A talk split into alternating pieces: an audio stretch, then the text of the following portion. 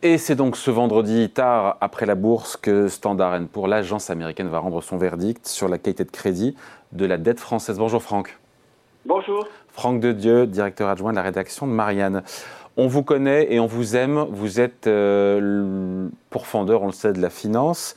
Et pourtant, et c'est votre point de vue, je trouvais ça intéressant, je voulais qu'on en parle, euh, vous trouvez que les agences de notation euh, ont une forme de légitimité, ont toute légitimité à juger de la capacité d'un État à rembourser ses dettes. Est-ce qu'il n'y a pas un peu d'incohérence là dans votre raisonnement? Alors, euh, je pense que non. Je vais essayer de vous convaincre. Euh, moi, je crois que le, problème euh, de la dette publique française se situe en amont. mais revenons sur ce qu'est une agence de notation. Une agence de notation, elle juge de la capacité d'un émetteur de titres, donc d'un débiteur, de sa capacité à rembourser euh, sa dette. Cet exercice-là, qui peut être fait euh, dans les banques par des analystes, sur une dette d'une entreprise, cet exercice-là n'est pas condamnable en soi. Il exige une compétence que, on suppose, euh, les agences de notation ont, que, on suppose, des analystes bancaires pour juger de la capacité d'un ménage à rembourser sa dette a. Donc la question de sa légitimité technique, elle ne se pose pas vraiment. Ce que je reproche là-dedans, c'est presque... Donc, pardon, je coupe. Donc, on fait une erreur d'analyse en tapant à bras raccourcis sur ces agences de notation, notamment quand, d'ailleurs, suite en passant, quand elles sont américaines, elles font leur job et elles le font pas mal d'ailleurs. Oui, elles le font pas mal. Alors moi, ce que ce que je vais, je vais pas euh, faire l'éloge non. Des, agences de notation. Simplement, je dis, on se trompe de, je dirais, de cible, si j'ose dire, parce que ce qui, il y, a une sorte de, de, posture un peu facile qui consiste à dire, on a bien fait de euh, confier au marché financier, aux fonds de pension, euh, aux spéculateurs, aux traders, le sort de notre dette, le sort de notre signature. Et en revanche, ce sont les méchantes agences de notation qui nous mettent des triple A, des double A, des simple A. Euh, c'est la fameuse phrase en 2011 de euh, Alain Minck quand l'agence Moody's fait perdre son triple A. Il dit c'est un trésor national que je perdons. Ces agences ne savent pas noter les États.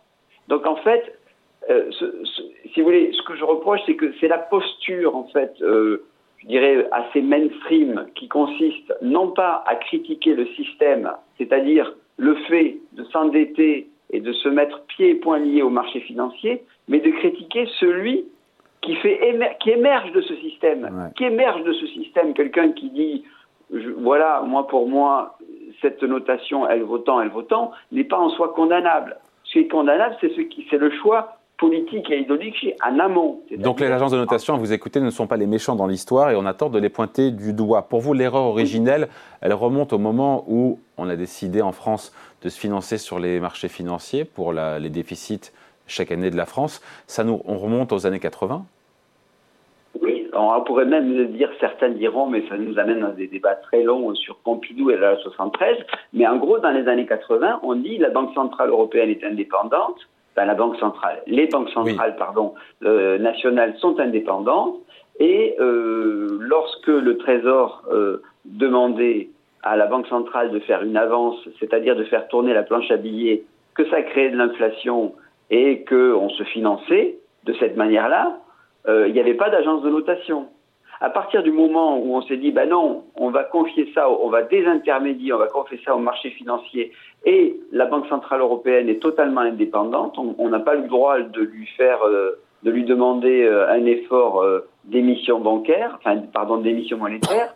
Eh bien, c'est à partir de là qu'on a fait émerger tout un système qui conduit à des notations. Mais le problème vient du fait qu'on a abandonné en tant que souverain la capacité de maîtriser notre monnaie et de maîtriser notre dette. Donc, donc en même temps, on se dit, mais on ne peut pas revenir en arrière, euh, Franck. Euh, que Bruno Le Maire appelle Christine Lagarde euh, pour lui demander une avance, c'est pas plus. Vous savez que c'est il se fera envoyer boulet, comme on dit. La BCE est indépendante. Voilà. Et encore que la BCE a racheté des dettes publiques avec son quantitative easing, ça paraît loin maintenant, avec l'inflation qu'on a, mais en tout cas, on a eu des moments où la, les trésors ont été financés pour partie par, par la BCE. Bref, on ne peut pas revenir en arrière comme ça. Alors, nos voisins, nos voisins européens ne seraient pas d'accord. Hein.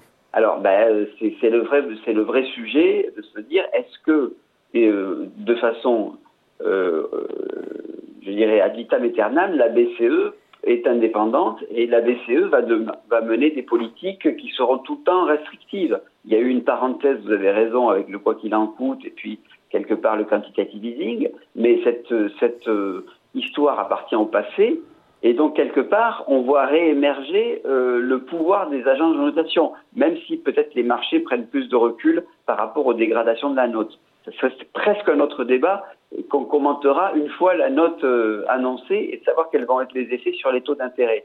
Mais moi, l'idée qui consiste à dire ben, c'est trop tard, le, banquier central est indépendant, euh, le banquier central, à la fin des fins, euh, il est quand même dépendant du souverain. Alors là où vous avez raison, c'est de se dire, bah, il faut, si c'est la Banque Centrale Européenne, non pas la Banque de France, eh bien, à ce moment-là, il faut que les membres de la zone euro soient d'accord. Et oui, et ça, ça n'arrivera pas, on le sait d'emblée. Hein. Euh, ben, on n'arrivera pas, au moins on peut tenter quelque chose. C'est-à-dire, on a quand même un peu tordu le bras de la Banque Centrale Européenne pour le quantitative easing. C'était même, quelque part, il y, il y a eu des débats très long, et il y en a toujours d'ailleurs en Allemagne, de savoir si juridiquement c'était euh, légitime de le faire, si c'était même légal de le faire. Donc on, s'aperçoit bien que si les États-nations tapent du poing sur la table, ils peuvent imaginer un autre mode de référencement. Et pour terminer, David, si vous me le permettez, il y a quand même autre chose.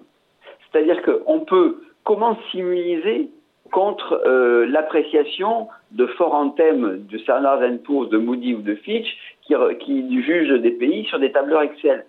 On peut simuliser en cessant de faire euh, appel au marché financier, euh, je dirais, international, mais tout simplement de se dire, eh bien écoutez, il y a, l'heure est grave, nous avons une contradiction entre une exigence de gérer convenablement notre budget et une exigence écologique qui exige d'emprunter davantage, confère le, le rapport Pisani-Ferry, ouais. Eh c'est de dire on va créer un, un, emprunt euh, national, un emprunt patriotique, où les Français qui ont largement épargné au cours de, du Covid ont la capacité, surtout si ça serait rémunéré à 3 ou 3,5, un peu plus que le livret de développement durable ou le livret A, légèrement un peu plus, de se dire, ben, les Français, on s'en fout de savoir quel, si on va être triple A, triple B ou je sais pas quoi, les Français, ils souscrivent pour le bien commun, pour euh, financer la le rénovation le compte serait le compte ouais je comprends l'idée. Le compte serait bon? On aurait les moyens? Parce que je veux dire on emprunte quand même 270 milliards cette année sur les marchés financiers. Alors effectivement, euh, peut-être que euh, ça ne veut pas dire qu'il faut totalement tourner le dos au marché financier. Mais le fait de se dire on ne fait pas euh, d'emprunt national de grande échelle, compte tenu des 100 milliards de, de, surépargne, entre guillemets, qui ont été accumulés en quelques mois, c'est une erreur.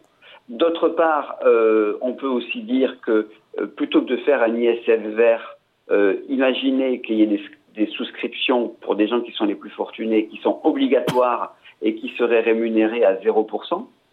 Donc, euh, ils ne paient pas d'impôts, mais ils souscrivent à un emprunt d'État qui leur apporterait rien, mais qui permettrait de faire rentrer de l'argent pour, euh, pour financer de la transition énergétique et qui, au final, parce qu'il faut quand même réfléchir en ces termes-là, au final, peut-être que le jeu en vaut la chandelle. Peut-être que euh, de donner à des Français qui empruntent, qui ont des emprunts d'État 3,5, si c'est pour faire des économies d'énergie, euh, si c'est pour faire euh, des investissements dans des entreprises qui arrivent à gagner des parts de marché, à capter du CO2, etc., c'est aussi un retour sur investissement qui peut être sonnant et trébuchant. C'est ça une politique à la fois d'indépendance nationale et euh, de, de, de, et, et, au bénéfice du plus grand nombre parce qu'il s'agit quand même de l'atmosphère. Autrement dit, vous voyez bien que nous finissons par parler d'autre chose nous, finissons par ne pas parler du notateur, mais du système qui engendre le, notateur. Exactement, on a compris le message. Merci beaucoup. Point de vue signé